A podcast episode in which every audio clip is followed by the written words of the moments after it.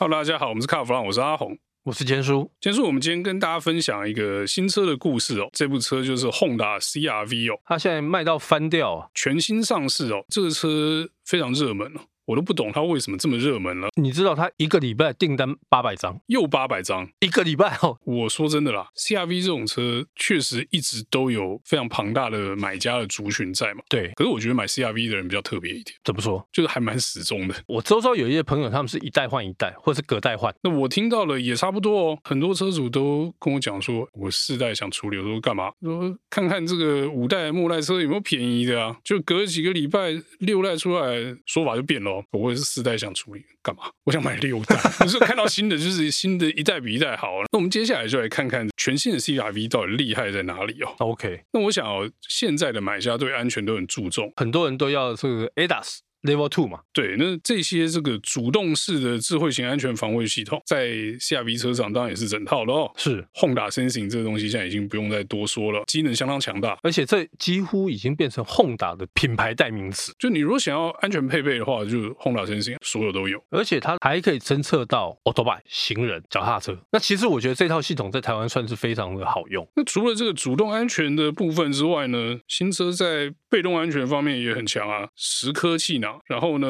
五个位置都有三点式安全带，以前这个后座中排常常是只有两点的哦，现在 CR-V 变成三点式的哦。然后呢，每个位置的安全带都有这个未系安全带警示哦，以前后排可能没有，那现在就是你上车不绑不行啊，不绑就哔哔叫哦。那还加上 ISOFIX 儿童安全座椅的固定装置哦，那这个对于有小孩家庭来说，这还蛮重要的哦。除了安全之外，CR-V 改进了一点哦，就是很多这个前车主很喜欢，那新的买家去看也觉得不错的，就是车舱内的质感。譬如说它的呃饰板啦、控台啦，那个触摸起来的感觉还真的不错。我觉得这是因为依据这个买家的需求做了改变。那以前大家会觉得说，哎，我车都买了这么贵了，可是这个门板的塑胶感还这么重，是不是很开心哦？那可是改善了这些点之后，你会觉得说，哎，车舱里的气氛不太一样了，就开始有一种高级车的架势要出来。我觉得 Honda 最近几年有刻意在往这个方向走，就是我车内的质感要好，不只是说，哎，我空间机能性很好。以前 Honda 强的是。这个嘛，对啊，或者是什么配备很多，它不是，它除了保留这些之外，它又把这个质感给做出来。新的 CR-V 啊，它为了质感哦，其实下了很多功夫啊。我们刚刚讲的是摸得到、看得到的，而且它还有主动抗噪系统。那时候在记者会的时候，听说哇，在这样的车上就有主动抗噪系统，大家可能觉得说，哎，主动抗噪系统听起来很悬哦。主动抗噪系统是发出一个反向的声波，把外面噪音抵消掉。如果有在飞机上戴过抗噪耳机，大家可能就有点概念，就是说它可以让车上里面变得更安静，因为它不是。把声音挡在外面，是它把外面的声音抵消掉。那这个对于固定的音频的声音，譬如说轮胎的滚动噪音啦，或者是引擎固定转速的这个噪音，有很明显的效果。所以除了看得到、摸得到之外呢，你现在连听觉的体验都变得比以前好了。不过我刚才提到质感，他们这一次新增加一个，我觉得这个是非常好的东西，叫 Honda Connect 智慧联网系统。你真的觉得它好用吗？哎，我觉得这个不错哎。因为我可以先从手机预先发动引擎啊，还有空调啊。哎呦，你会用哦？这个我会，那不错。我觉得这样子的话，这个系统就成功了。因为连我这种老人都会用，对不对？对使用者友善啊。你说给你一把很厉害的什么智慧钥匙，有什么指纹解锁、瞳孔解锁什么的，车主没有办法使用的时候，那个就是有一点。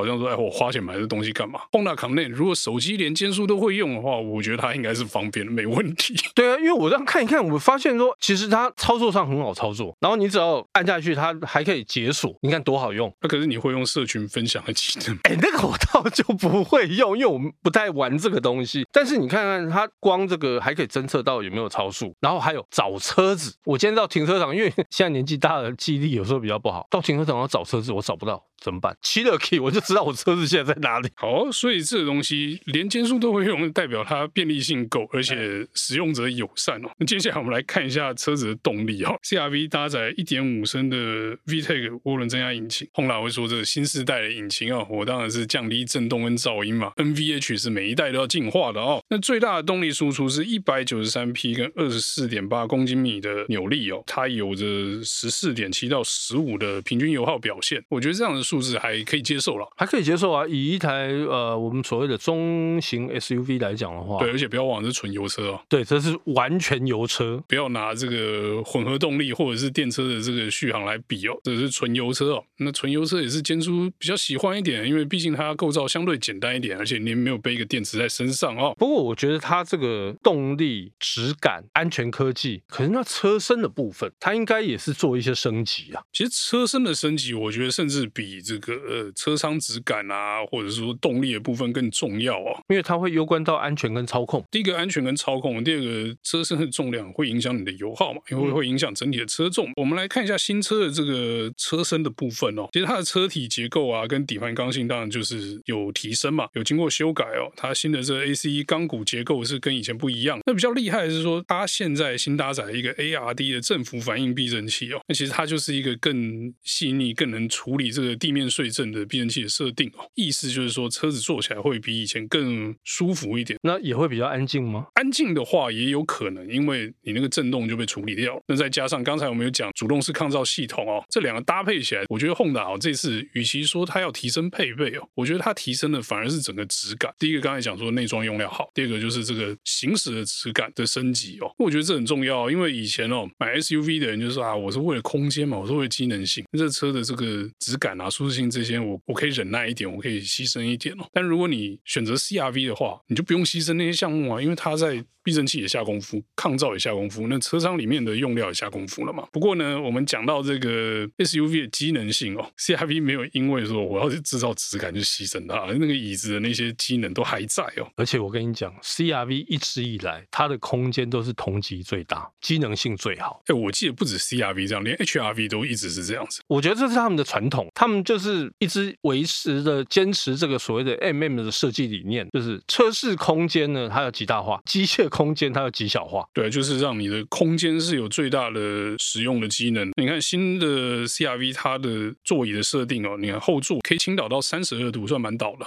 非常倒，可以倒下去的。然后呢，后座椅你不要说折叠，折叠这是基本的，它还有前后滑移的机能哦，就是你如果要再大一点东西的时候，后座椅往前滑，行李箱可以再争取一些空间出来哦。讲到最后，车子这么好，结局还是要面对现实，就是这个车到底多少钱，对不对？买车向来就是价格。决定一切嘛？对，那你知道 Honda 这几年呢、啊，网络哦骂归骂，都在骂它的价格，说很贵，对不对？车都卖到翻，大家都说 Honda 车很贵啊。对，大家都买的很开心啊。是，那我们来看一下，它这一次哈、哦，它的基本款 VTIS 一百零五点九万，那在进阶的呢，一百一十七点九万 S 版，顶规的呢，一百二十七点九。